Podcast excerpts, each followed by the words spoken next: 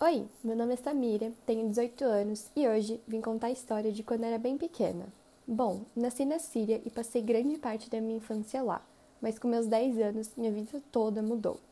Guerras e conflitos, um atrás do outro, terrorismos e a instabilidade política, estava tudo literalmente um caos. A cidade ficou extremamente devastada após a guerra. A fome e a pobreza aumentaram muito, e isso foi motivo para muitos fugirem. Grande parte dessas pessoas que conseguiram fugir acabaram migrando para a Europa, por ser uma opção mais segura e que preza o direito humano à pobreza. Mas não era tão fácil assim.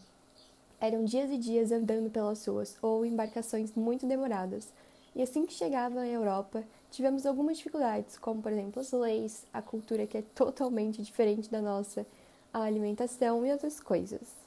É, tudo vai ficando um pouco mais difícil com o tempo, muitas pessoas começam a migrar para a Europa, fazendo saneamento, educação ou até mesmo saúde ficaram comprometidas. A falta de emprego é grande por conta do aumento populacional que aconteceu de repente.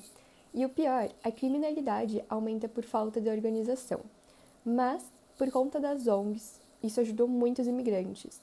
É, por conseguirem ajudar com empregos, com saneamento. Mas é isso. Espero que tenham gostado da minha história e até a próxima vez. Tchau!